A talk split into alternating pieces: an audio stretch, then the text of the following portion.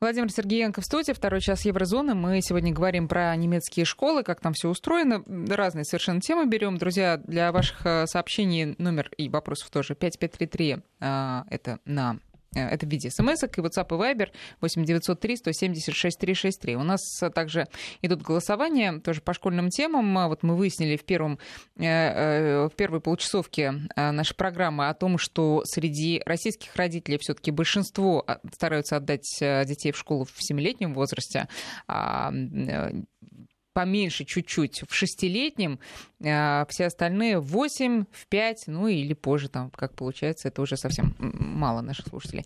А сейчас у нас голосование идет, ну давайте мы его завершим уже. А, оказался ли ваш ребенок психологически готов к школьной жизни? 75% э, так достаточно уверенно сказали, что да, ему было довольно легко, и только 25 э, э, сказали процентов, что нет, начались проблемы. Ну вот тут про проблемы я предлагаю еще один опрос сейчас сейчас устроить. Эм, э, как э, сталкивались ли э, ваши дети с буллингом в школе? Ну, вы знаете, что такое буллинг. Это издевательство или какое-то плохое отношение со стороны других детей. Сейчас... Я знаю слово моббинг. Какой? Моббинг. Мобинг, сейчас вы расскажете. Вот, вот этого я не знаю. А буллинг, ну, это достаточно распространен. Нет в Германии аналога такого? О, еще как. А нет, аналог слова именно. Мне кажется, что буллинг это мобинг. Мобинг, ну, хорошо. Ну... Козел отпущения это оттуда? Э, ну, близко. Как травля, это оттуда? Травля, Тогда травля, это мобинг, конечно. Травля. Ну, хорошо. Ну, наши слушатели больше привыкли к буллингу. Это такое распространенное слово, а гораздо более распространенное понятие. А, значит, сейчас тоже запущу это голосование. Да, мой ребенок жертва буллинга или мой ребенок это инициатор буллинга. И такое тоже. Я думаю, есть и честные родители, которые тоже отдают себе отчет в том, что э, происходит с его ребенком. А, так, но мы остановились пока на теме учителя, насколько квалифицированы в среднем учителя в немецких школах, э, насколько, ну, понять это можно, мне кажется, по количеству претензий со стороны родителей, насколько часто родители вообще выдвигают претензии к уровню учительского профессионализма, могут ли они выбрать учителя, могут ли они поворотить нос, если учитель не нравится, нет, подайте мне другого, вот что-то такое. Нет, конечно. Подайте мне другого так не бывает, но вопрос правильно поставлен. Поэтому и вернусь к рекомендации, озвученной в первом часе. Это дни открытых дверей. И здесь очень четко поставлено. Вот тот момент, когда родители вдруг начинают говорить со специалистом, который видит тестирование, э, разговаривает и общается с ребенком и дает рекомендацию идти в школу или не идти, потому что с этой рекомендацией вы все равно приземлитесь у директора школы. И там написано, что рекомендуется, соответствует, не соответствует э, ребенок э, тому, чтобы начать процесс образовательной программы, которая предписана в государстве, здесь э, возникает вопрос, действительно, а кто мой учитель? И день открытых дверей именно для того и создан, чтобы пойти и познакомиться с учителем, который будет с ребенком. Ведь э, хороший учитель, давайте так, это редкость. Понятие педагог с той большой буквы, которая у нас в голове есть, и то, что сегодня мы в Европе имеем, я не знаю, как в России, но проблема с, именно с преподавателем, первый учитель, первая учительница, это действительно тот человек, который влияет на формирование личности наравне с родителями. Он с ребенком проводит столько же время, сколько и родители. И свое мнение об учителе составить и задать ему элементарные вопросы, например, а вот если мой ребенок будет хулиганить, как вы в таких случаях э, наказываете, как вы взаимодействуете с ребенком? Вот элементарный вопрос, на который можно получить ответ непосредственно из первых уст, то есть вот преподавателя, который будет с вашим ребенком. В этом отношении дни открытых дверей пользуются безумной популярностью. Действительно, вот прям толпа родителей с детьми ходят, смотрят, где ребенок будет сидеть, как его парта выглядит. Родители начинают обсуждать. Вот здесь вот это вечное э, родительские собрания, в которых обсуждается, будут ли цветы на подоконниках или не будут, и за чей счет. Сбрасываемся или не сбрасываемся на ремонт в классе. Но это вечные темы. А вот что касается не вечных, а проблемы педагогического состава, Действительно, я прочитал одно СМС. Эм, вопрос правильно поставлен. А ведь урок труда тоже изменился. Вот э, нам пишут наши радиослушатели, радиозрители э, в контексте, а если нет отца, кто научит ребенку? Конечно, уроки труда важны. Кто научит ребенка держать отвертку, вот если нет отца?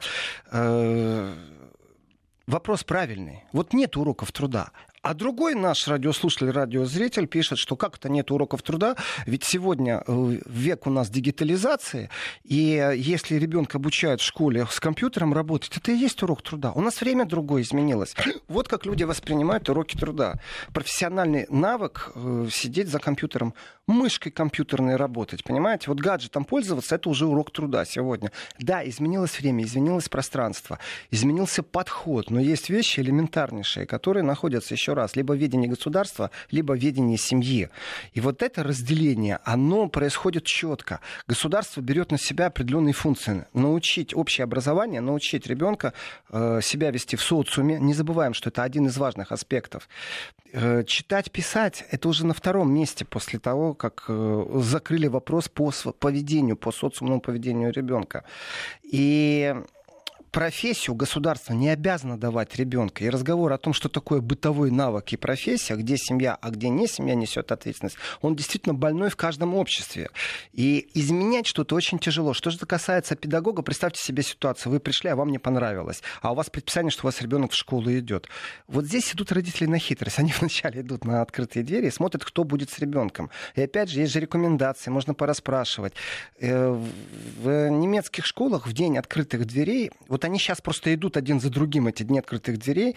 Эм, те, кто уже обучились в школе, их тоже просят прийти. Я тоже это проходил со своими детьми. Что это значит? В день открытых дверей э, руководство просит тех, кто уже учится, прийти и рассказать они... свой опыт. Они не боятся, что расскажут всякого? Или они при... а значит, приглашают пора... кого а вы знаете, а надо? А значит, порасскажут. Потому что элементарная вещь. Вот действительно, министр образования в э, Нижней Саксонии говорит о том, что 40% общения во дворе происходит не на немецком языке.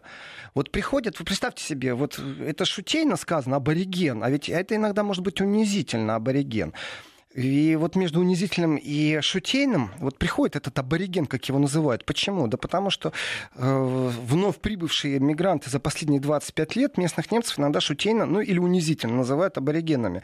И вот приходит этот, в кавычки беру слово, абориген, и говорит, а скажите, пожалуйста, э, родители, а как во дворе, во время перемены? Это тоже важный момент. Это тоже на самом деле развивает личность. Что происходит в школьном дворе во время перемены? Как это происходит? Сколько человек стоит в школе из преподавательского состава? И вообще имеют ли право дети куда-то выходить из класса, когда идет перемена? Кто-то контролирует этот вопрос, кто-то приглядывает. Коридоры пустые, творится черти что? Или все-таки преподаватели обязаны контролировать то, что происходит? Тогда вопрос, когда они кофе пьют? Когда они чай пьют, после того, как у них урок, они тоже устают, у них тоже должны быть перерывы, паузы. Как эти процессы происходят? Ну, может, там есть отдельные люди какие-то специально обученные? Конечно, есть отдельные люди, э, выделенные, прикрепленные, и минимально должно быть два взрослых обязательно в школьном дворе. Школьный двор обязательно должен быть закрытый так, чтобы не было доступа на проезжую часть. Ну вы откуда это знаете, когда вы приходите в школу? Это элементарные вещи. Может, в голову вам не пришло спросить, как происходит э, перемена в школе. А ведь это тоже очень важно. Ведь не важно, э, насколько он научится э, считать или писать, а важно, насколько он себя будет чувствовать в школьном коллективе, а это его ровесники, дети, себя равным среди равных, что его, вот то, что слово вы применяете, для меня оно новое, буллинг, да, Угу. Ну, ну, травля, ладно, давайте будем говорить травля, хотя буллинг Потому что, видите, для меня слово мобинг — это форма психологического насилия в коллективе. Мобинг. Я знаю вот это слово. Но давайте по-другому. Э, вот сейчас свежий пример. Из, беру из соцсети. Затравили ребенка э, по национальному признаку. То есть взрослый вопрос — это очень больная тема для Германии. Очень больная. Взрослый вопрос. Спецпредставитель э, правительства Германии по антисемитизму говорит публично о том, что в некоторых местах по географической привязке к Германии лучше не демонстрировать привязку к исповедованию иудаизма. То есть не ходите в кипе. Ну, вот головной убор, э, который четко э, идентифицирует, да. идентифицирует, что человек э, привязан к иудейской религии. Это спецпредставитель правительства Германии заявляет об этом. Вот сейчас из соцсети беру пример, который произошел на прошлой неделе. Это не взрослые люди, это дети затравили другого ребенка по национальному признаку. При этом им не надо рассказывать, что такое кипа или еще как-то. Они вдруг определили просто вот, что ребенок другой э, идеологии, другой философии, другой еще не религии, даже так. Но они его четко определили. затравили ребенка. И директор школы, то есть затравили в прямом смысле слова. Вот не, не только психологически, но еще и физически. Э, директор школы вдруг ни с того ни с сего встал не на сторону ребенка. Он сказал, чтобы ребенок э, адаптировался. А перевод из школы в школу достаточно тяжелая вещь э, посреди учебного года. Э, обратили внимание, кстати, не родители, а бабушка с дедушкой обратили внимание, что ребенок не хочет в школу идти. Вот просто ни в какую не хочет в школу идти. Ребенок скрывал от родителей. Э, определенный навык родительский, как понять, что ребенку в школе плохо, и откуда родители знают, что ребенку в школе плохо. С энтузиазмом идет в школу или без энтузиазма. Но опять же, на форумах сидеть родительских, это наше сегодняшнее такое вот э, новое виртуальное пространство, где мы все узнаем. Зашел в интернет, все узнал. А на своего ребенка можно даже посмотреть и не узнать, что происходит. Э, дело, вот есть такие понятия, там, облано, районо, то есть районный отдел, отвечающий за образование, защиту семьи, э, отдел по работе с подростками. Все это есть точно так же. И директор школы вдруг говорит, что надо ребенка учить адаптироваться к социуму. То есть его травят, у него мобинг, он жертва мобинга. А директор школы говорит, мы его не отпускаем, пусть он привыкает жить в этой среде. Э, вот ну, дошло до хорошо. депутатского корпуса. Это такой способ борьбы, да? Пусть идет как идет. Есть какие-то более эффективные способы противостояния травле? Э, по поводу противостояния травли на, в родительских форумах, те, кто проходили этот ад, а это действительно ад, для ребенка, и родители зачастую не знают, что делать. Э, есть такая штука, называется уголовная ответственность. И кто несет э, эту уголовную ответственность? Дети не несут уголовной ответственности. А вот педагогический состав в данном случае директор школы, если он знает о травле и не принимает мер по остановлению травли, должен вмешаться социальный работник, в школе есть психолог, э, преподавательский состав, начинают вмешиваться специалисты, которые ведут разъяснительную работу именно с детьми. Это специалисты именно психологического аспекта, которые понимая, что происходит мобинг, то есть начинается травля ребенка, начинает работать со всем коллективом. А это в том числе и дети в первую очередь. Объясняем, что можно, что нельзя. И в случае в Германии это острый вопрос национальной розни. Потому что, я не стесняюсь этих слов, существует радикальная арабская политика, которая в соцсетях очень сильно радикализирована, и это относится к государству Израиль. Соответственно, в Германии мы это видим в искаженном пространстве, которое называется иудаизм. И как дети между собой решают, что кто-то еврей, а кто-то не еврей, они, знаете, еще не начитались и пропаганда не осмотрелись. Они растут в этой среде. Они растут в этих семьях. Это вопрос намного глубже. И существует рознь. И когда начинается травля, то есть э, Главное вовремя ее увидеть, чтобы ребенка спасти на самом-то деле. И, и драки школьные есть, и все это есть. И в больших городах легче, конечно, потому что в большом городе, знаете, плотность школ на квадратный метр немного другая, чем в провинции. А в провинции все может произойти элементарная вещь. У вас одна школа в 20 минутах езды, а следующая школа может быть у вас в двух часах езды. Соответственно, вы привязаны к этому, либо у вас ребенок будет вставать в 5 утра. Соответственно, полностью меняется образ жизни. Его еще довести нужно до этой школы. А если такой возможности нет? И ну, По поводу инструментов, да, вот если директор, зная о травле, не применяет никаких методов, которые он обязан, существует у него тоже протокольная процедура, что он обязан сделать. То есть привлекаются специалисты, которые действительно должны взять это все на контроль, то тогда это уголовная ответственность. Вот я просто э, вижу, что в, буквально недавно, в конце мая, на форуме, э, Всероссийском форуме антитеррор в Красноярске замначальник Главного управления по противодействию экстремизму МВД Игорь Морозов сказал, что решить проблему насилия в школах можно за счет внедрения новой должности замдиректора по безопасности образовательного процесса.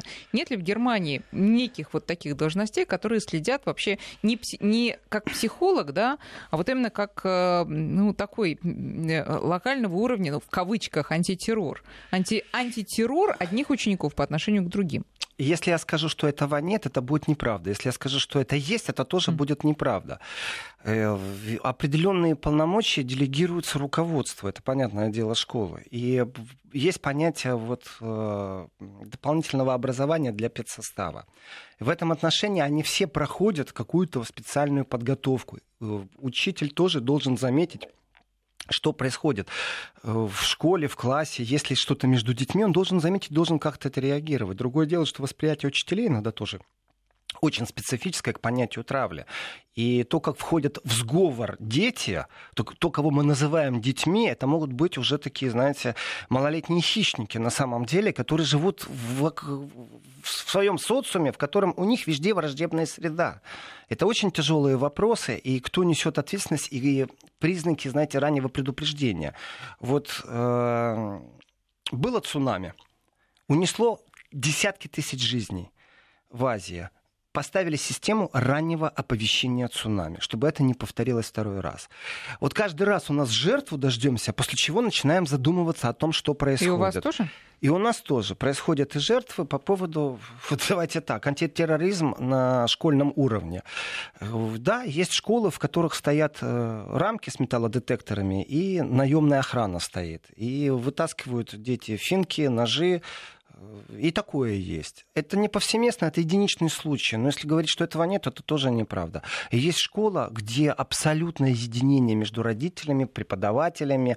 Э, и, скажем так, там действительно ужился мульти- мультикультурализм. Вот ужился. Есть это понятие мультикульте э, в этих школах. И такое тоже есть. Но это не на каждом углу раскидано. Это каждый раз индивидуально надо смотреть, где получилось, а где не получилось. Понятно. То есть э, нельзя сказать, что в Германии и вообще в Европе в целом эта проблема уже не проблема. Ну, Нет? вот последние картинки, давайте так. Вот идет, это действительно проблема другого уровня. Она на детях отражается. Дети не так защищены, как взрослые. Мы можем услышать то, что говорит представитель по антисемитизму. Пожалуйста, вчера в соцсети снова выложили опять акты вандализма на еврейском кладбище во Франции.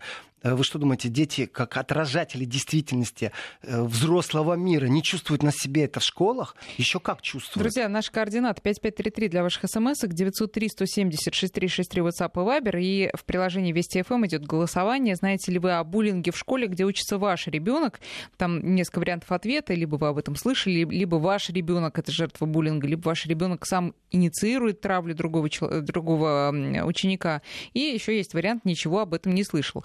А, я не знаю, Владимир, попадались ли вам такие видеоролики в соцсетях, но... Конечно. Нет, я, я еще не знаю, какие, но попадались. Да, я вот уже именно. уверен.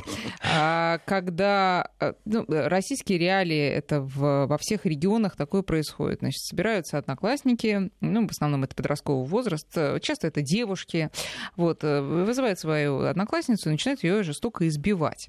И потом им, ну, или ничего не бывает, да, ну, потому что это не попадает, например, в соцсети, вообще в интернет, или что-то бывает, но, э, честно говоря, по-моему, не, часто такие, такие последствия уголовные а, для их родителей, для них самих не часто. Что в Германии на этот счет? Вот если избили, прям групповое, групповое избиение. Знаете, часто слышишь обвинения в пропаганде чего-то. Ну, например, что на Западе очень плохо. Вот э, даже при презентации переводов э, в Европе можно нарваться на то, что тебя причислят к тому, что ты пропагандист. И есть вопросы, которые действительно относятся к пропаганде. Например, пропаганда здорового образа жизни. Прекрасная пропаганда. Вы сейчас задаете вопрос, на который я должен максимально объективно ответить по поводу травли, если она в Европе.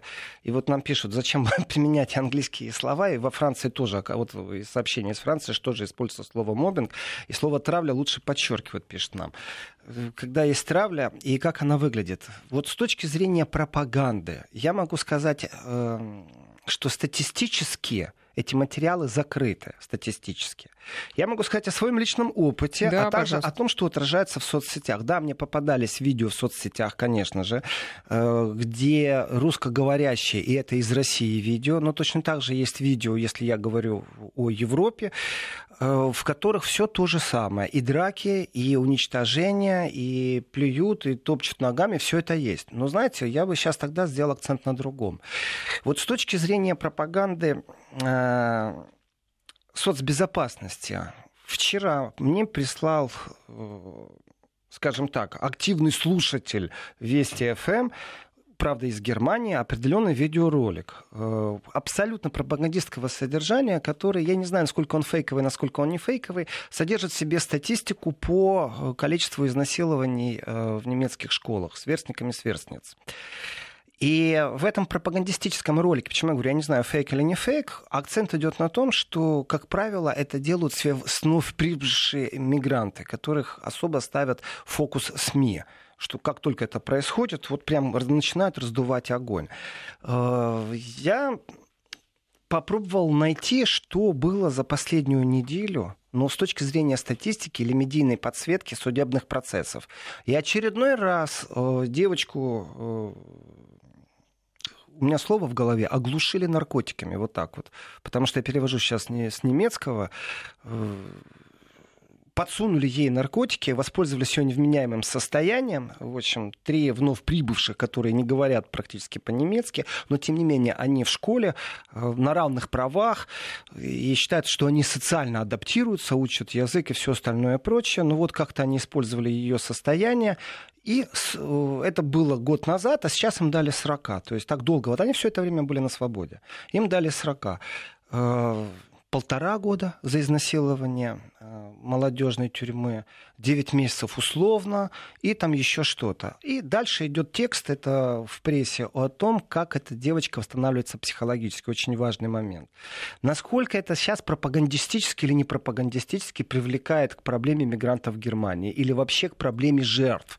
Вот здесь нужно четко разделять, что есть проблема мигрантов, это одна вещь, и совсем другое, если человек попал в понятие жертвы. Травля это или не травля, это понятие жертвы жертвы.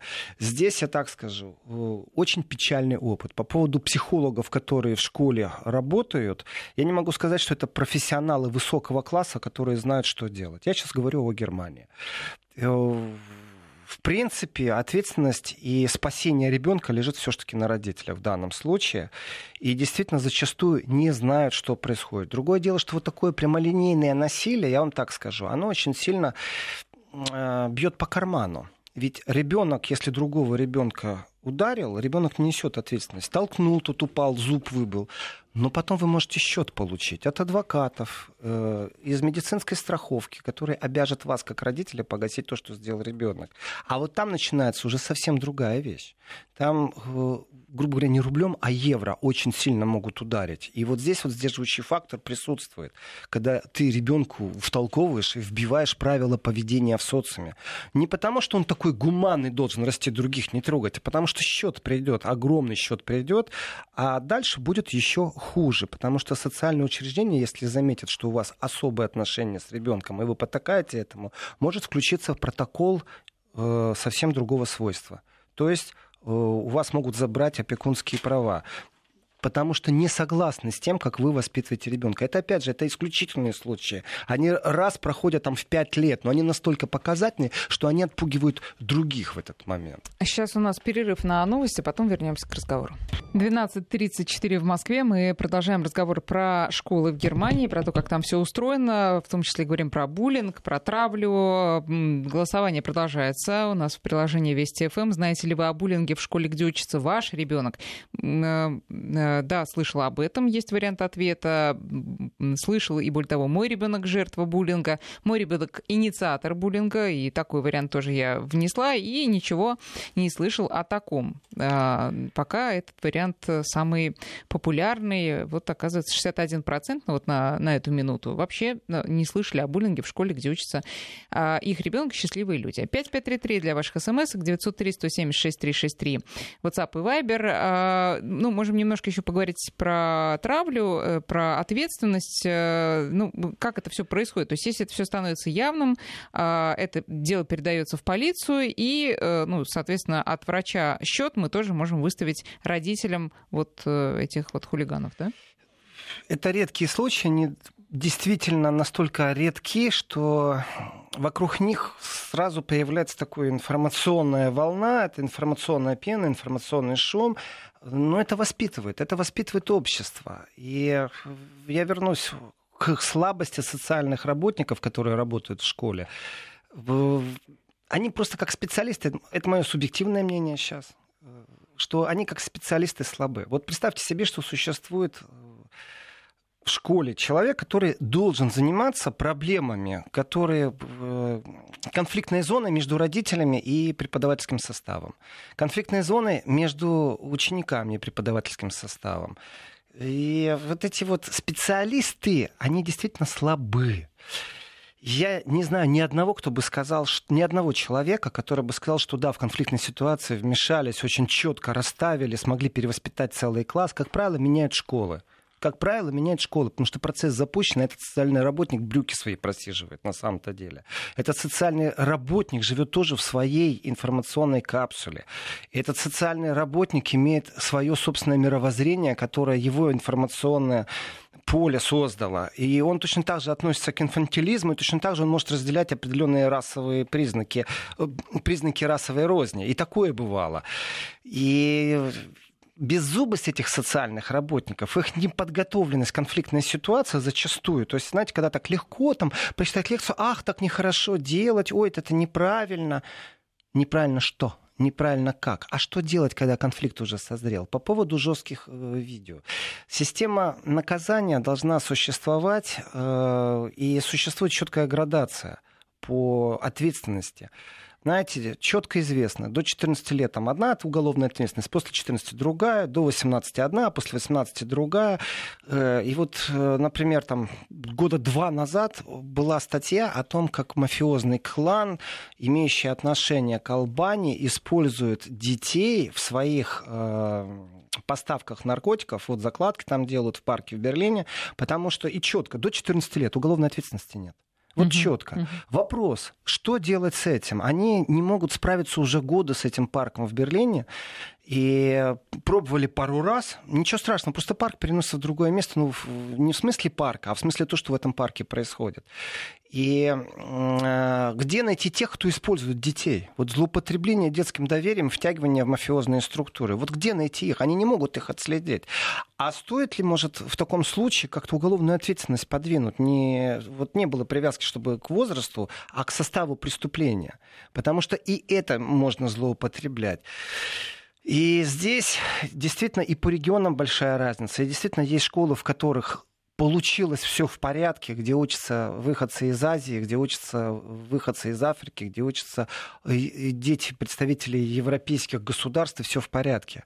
И они, их можно просто брать и вот показывать, что это все замечательно. Есть другие школы, в которых мрак творится, вот, Владимир, драки, ну, оружие, я думаю, наркотики. Вы Такое не будете есть. спорить с тем, что э, не мрак, а все хорошо, э, в том числе в э, плане межнационального общения и там, любого, любых других характеристик. Э, все хорошо там, где учатся дети из обеспеченных, социально благополучных семей. Ну, это же очевидно. Или вы, вы считаете, что все-таки если сильная школа, сильный учитель, то он любого вот там Я не согласен с этой предпосылкой, не согласен. Вытащит. Знаете, почему не согласен? Это такое укоренившее, тоже устоявшееся мнение, что вот там, где благополучная, там, где неблагополучная семья, существует понятие социального благополучия. И в, в там, где все в порядке, с деньгами, с кредитными картами, точно так же могут издеваться и травить ребенка, который дома ничего рассказывать не будет. Потому что у него на две недели позже модные кроссовки, потому что у него телефон позапрошлого поколения. Это социальное благополучие, которое присутствует. Э, и даже в тех закрытых частных школах точно так же может начаться травля. И вот здесь вот определение травли. Давайте простой вопрос я задам. Вот я знаю по Европе. Нету точки, куда можно прийти ребенку, чтобы родители не узнали. Ребенок может не хотеть родителям рассказывать, потому что родители имеет завышенные ожидания от ребенка, если он вдруг явился объектом травли, то тогда он эти ожидания не оправдал, потому что он же герой, он же лучше всех на свете. Ребенок родителям просто не говорит. Вот существует место, куда он может прийти. Вот в этом отношении, по крайней мере, я ругаю социальных работников, говорю, что они беззубы, что они вот, ну, никакие эти социальные работники, которые обязаны э, разрешать конфликты, которые могут сложиться в школьной среде между преподавательским составом, между родителями, между школьниками вот э, с другой стороны, по крайней мере, они есть. Есть дверь, в которой можно постучаться и прийти за помощью. Это очень важный момент. И как только ребенок это сделал, ответственность на этом социальном работнике. Я могу критиковать образование этого социального работника, его навыки. Существует ли система переподготовки? Вот она существует. Время от времени их обязательно отправляют на курсы переподготовки, где им рассказывают опыт других учителей, где придумывают и разрабатывают определенные вещи, потом потом это все спускается. И каждый социальный работник проходит вот эту переподготовку. Ну, точно так же, как и дети, одни учатся хорошо, другие плохо. Точно так же эти социальные работники, одни учатся хорошо, другие учатся плохо. Точно так же. Но, по крайней мере, они есть. И ребенок в тяжелый для него момент может туда постучаться и прийти. И будет сделано максимально все, вот по логике вещей, э, для пользы ребенка, ну, то уже есть в его защиту. Уже что-то, хотя мне кажется, что, знаете, говорить, что вот а, а, эти социальные работники ничего не могут, а, это так и есть, и в этом нет ничего удивительного. Дело не в их компетенции или ее отсутствии, а в том, что эта проблема вечная, неразрешимая и будет разрешаться только, возможно, есть слабая, слабая надежда, вообще по мере э, эволюции человечества. Да? Ну, потому что... Ну, я ну, считаю, ну, это не... слабая надежда, Екатерина. Это, это очень слаб... слабая это надежда. Это слабая надежда, да. Но э, других надежд нет вообще. Вот у меня такое ощущение. А, ну что, давайте подведем итог нашего э, голосования про буллинг в школе. Ну, это я к э, нашим слушателям обращаюсь уже. А, слышали ли о, о буллинге в школе, где учится их ребенок? А, вот э, оказывается, что 61% нет, вообще ничего о таком не слышал. Может, вообще о понятии таком ничего не знает. 29% слышали, и всего лишь 6% нам написали, что их ребенок жертва буллинга, а 4% честных, это таких ответственных граждан, сказали, что мой ребенок вообще сам инициатор травли.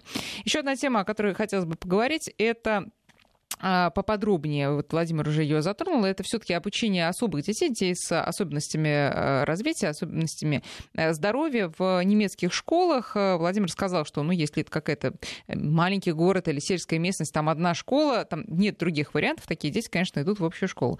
Если это большой город, если скажем, специальные школы, или э, в системе образования считают, что не надо отделять, не надо никакой сегрегации, надо объединять, надо развивать инклюзию. Как вот это все происходит? Здесь нету единого федерального правила на всю Германию. Здесь земельное право включается, и в этом земельном праве есть определенные тенденции в обществе, есть определенный спрос. Э, считается, что, с одной стороны, ребенок должен развиваться, зная, что есть дети, ограниченные в своих возможностях. И вот здесь нет четкой границы, насколько э, и какие болезни. Одно дело, если всем классам помогают ребенку, у которого, например, двигательная проблема, но он полностью интеллектуально и психологически соответствует своему социуму. Есть же, например, психологические отклонения, которые имеют диагноз, э, есть психиатрия понятия. И вот здесь вот мы сталкиваемся с тем, что решение все-таки лежит непосредственно практически, практически на плечах каждого директора школы. Он решает, где эта граница, когда э, ребенок с определенными отклонениями, с определенными проблемами будет не допущен или будет допущен именно в школьный социум. И я тогда повторю, что в, в провинции немного по-другому, чем в городах. В провинции просто шанса нет у детей. И система доставки ребенка, скажем так, в спецшколу, Э, такие тоже существуют, понятное дело. И здесь э, опять же, Система граница. Есть доставки? Система есть, приезжают машины, которые отвозят, забирают, и всегда можно увидеть. Вы знаете, в любом городе можно увидеть транспорт, э, который имеет такую специфику. У него есть подъемная площадка для инвалидного кресла. И вот есть дети, которые настолько ограничены в своих возможностях, что они в любом случае не в состоянии получить среднее образование. Но считается, чтобы вот эта тенденция в обществе, еще раз, это не предписание. Секундочку, можно? Да. Маленький перерыв. Да. Вести ФМ. Да, так вот, считается, что? Считается, это как тренд в обществе. Это не предписание государственного уровня. Считается, что дети, чем раньше познакомятся с тем, что есть другие, тем легче будет во взрослом возрасте им э, как-то в обществе существовать, где есть действительно другие люди. Вот больные люди. Мы пробуем все время как-то скрыться за какими-то эфемизмами, вот как-то не называть вещи своими именами. И здесь расходят сомнения. Одни считают, что мой ребенок будет травмирован, если он войдет в контакт вот с инвалидом. Другой родитель считает, что это абсолютно правильно, и он должен понимать, что здесь очень много зависит от школы. Есть, у меня есть, вот могу сказать о своем опыте, есть и положительный, и отрицательный опыт. А давайте, а давайте мы слушатели тоже спросим. Вопрос будет очень простой. Это для нашего да, приложения голосования. А, хотите ли вы Э, точнее, как вы относитесь, э, отнеслись бы к тому, чтобы в вашем а, классе, где учится ваш ребенок, учился бы еще и особый ребенок? Сейчас я это голосование запущу. Да, Владимир, пожалуйста, ваш опыт. В любом случае, э, система по транспортировке детей, логистика, она лежит на плечах государства. В данном случае это не родители мучатся, существуют автобусы, которые ездят, забирают от специально адаптированные автобусы э, по то, чтобы загружать, выгружать детей с ограниченными возможностями, если это связано с э, инвалидным креслом. Э, и эти автобусы видишь везде, по всей Германии их видишь. И, ну, это хорошо, как по-другому сказать что государство находит возможность этим заниматься. Что же касается детей их восприятия, вы знаете, и по поводу положительных и отрицательных моментов. Конечно, скажем так, в кругу знакомых есть те, кто забрал ребенка, потому что руководство школы решило, что дети с ограниченными возможностями будут на равных посещать, хотя, понятное дело, они вот не в состоянии вообще были э, как-то школьную программу даже ну, отслеживать. Но, тем не менее, считали э, вот директора, это двух школ конкретно, это относится к Норд-Райн-Вестфалии, два этих эпизода, что вот правильно, чтобы все жили, все росли с тем, что вот существует у нас в обществе инвалида. Соответственно, сам инвалид не осознавал, что происходит вокруг, но дети некоторые восприняли это не так, что мы должны как санитары за ним ухаживать, а дети некоторые испугались. Они просто испугались, что с ними тоже может произойти что-то.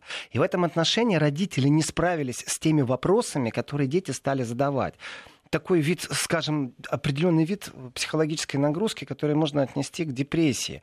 И в этом отношении специалисты тоже должны вмешиваться. И вот школа пошла на шаг, что дети с ограниченными возможностями присутствуют в школе, но не предоставили э, специалистов, которые могли бы сопровождать детей в их страхах, вот тех других детей. И родители были вынуждены забрать ребенка, потому что ребенок э, не справился с теми вопросами, которые у него возникли к э, этому взрослому Какого миру. Какого ребенка забрали? Своего забрали. А. Нормально нормальный ребенок, ненормальный это неправильные понятия. Ну вот если Нормотипичный говорить, называется. Э, да, Видите, вот мы должны, особый. мы уже да. тоже взяли вот эту вот моду западную, я так скажу, быть особо толерантными, осторожными, э, лояльными и пробовать прибегать к определенным эфемизмам. Но на самом деле это не тема табу не хочу Нет, никого почему обижать. Это не, не эфемизмы. Есть понятие нормотипичный ребенок, есть понятие особый ребенок. Это не эфемизм. А если я скажу нормальный ребенок, это оскорбит ненормального? Или что такое понятие нормальный? Как мы его будем классифицировать? Ну, нормотипичный. У кого нет видимых, явных э, отклонений от э, общей средней нормы, да? Э, мне Нет? тяжело говорить понятие афроамериканец, мне легко говорить негр. Вот нормотипичный для меня это тяжелое слово. Вот мне легче сказать нормальный. Ну, Я при этом а кого-то обычный, оскорбляю. Давайте обычный, обычный и особый, да?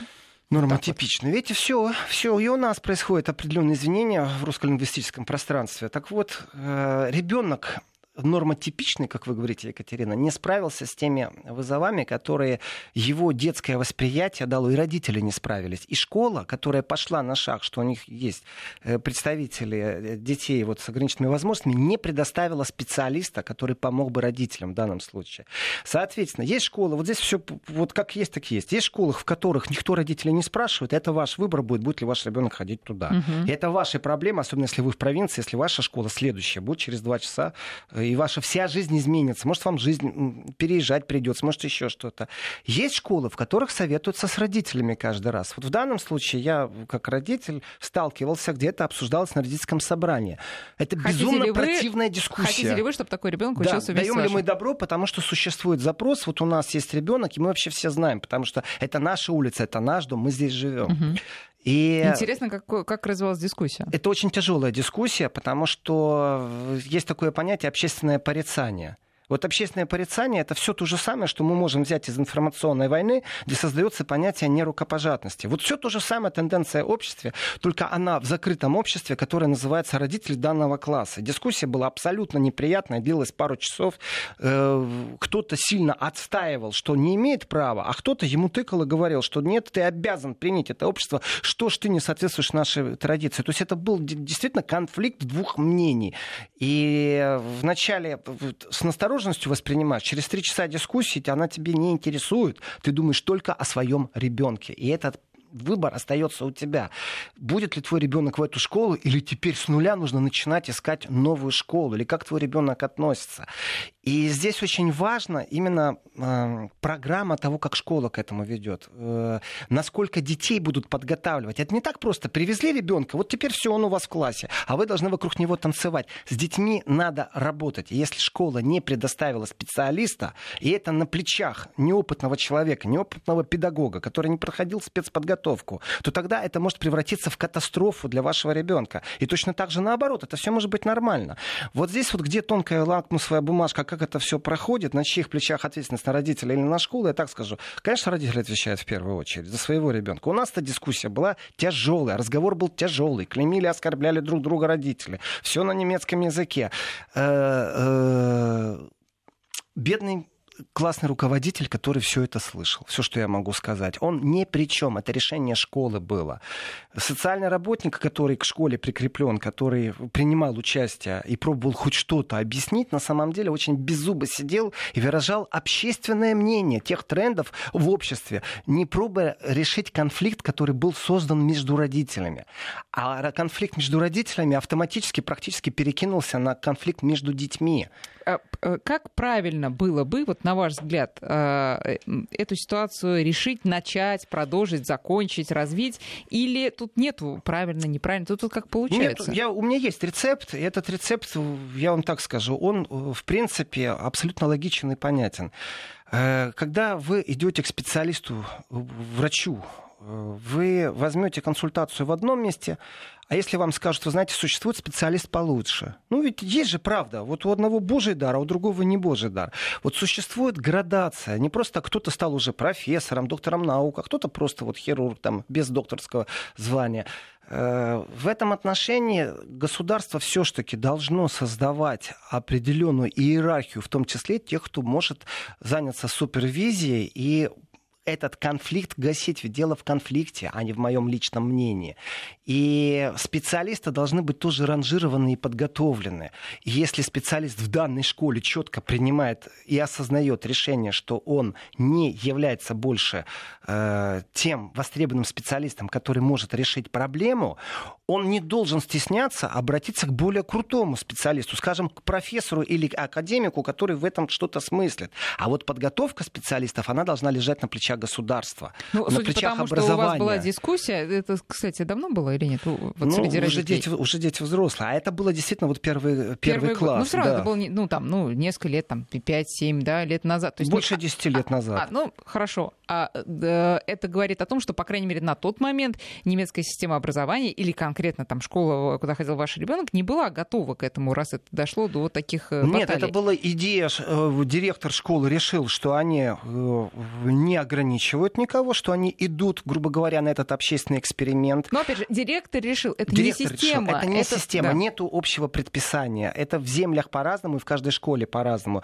И действительно большая разница между провинци... провинциальными школами. Именно потому, что географически они привязаны э, зачастую к, к э, плотности школы на квадратный километр. Кстати, интересно, опять же, почему тот директор решил, а другой не решил? Это связано с какими-то гуманистическими соображениями да. самого директора, да. или это связано, может, с дополнительным финансированием, mm. которое получит школа при э, принимая такого нет, ребенка? Нету дополнительных, нету каких-то скрытых мотиваций, То финансирования. Это, ну, абсолютно вот решение директора, моменты. абсолютно да. гуманистическое восприятие жизни, борьба философии и здесь действительно, давайте так, мы как родители должны понимать, что будет происходить. И меня должны как родителя, ну, по крайней мере, известить о том, что будет. А дальше я принимаю решение, что делать. Может, и на переезд пойду, если моему ребенку действительно плохо, и в школе происходит травля или конфликт ситуации, когда вот действительно не воспринимают, насколько глубок э, конфликт между интересами родителей и общественным мнением.